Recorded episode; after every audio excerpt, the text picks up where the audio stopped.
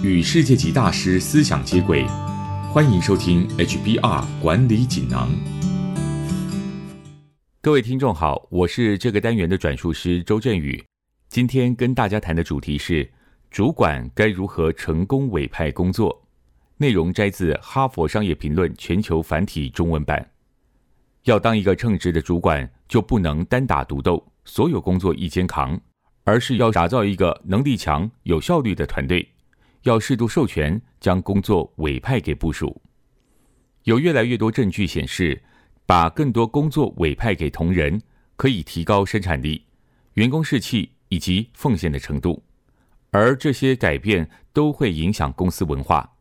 根据盖洛普调查公司的研究，能将工作以及决策权授权给员工的公司，成长较快速，可以产生更多营收，并且能够创造更多工作机会。畅销书作家约翰·麦斯威尔，他曾经这么说：“如果你想要做好这几件小事，就亲自动手；如果你想做大事，并且产生重大影响，就学着把工作委派出去。”即便大家都懂得这个道理，但不见得每个人都做得到。更何况高阶领导人常不知道该将什么工作委派出去，以及该怎么委派。才能对他们和部署达到最大效益。主管如果想要成功的委派工作，必须先理解自己为何抗拒授权。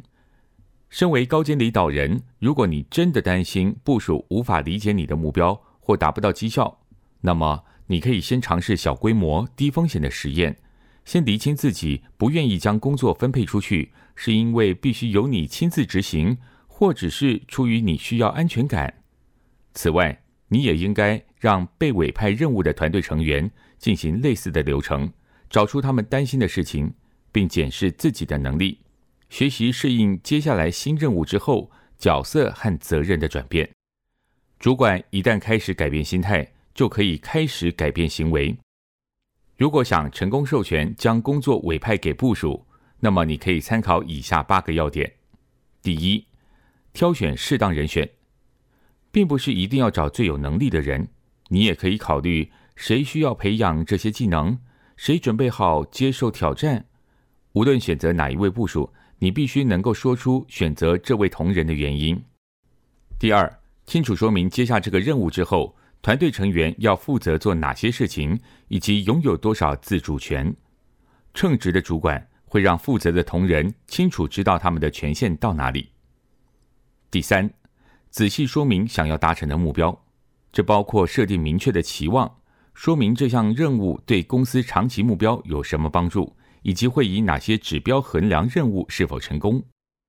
第四，确保团队成员拥有完成这项工作所需要的资源，这包括了成员培训、资金、需要的用品、办公空间或是其他单位的协助与合作。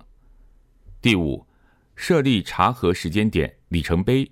以及回馈意见的管道，定期检核，以免出现围观管理或是领导不足的状况。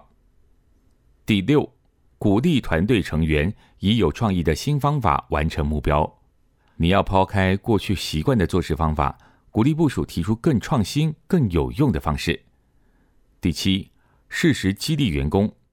主管需要知道何时该为部署加油鼓励，何时该指导。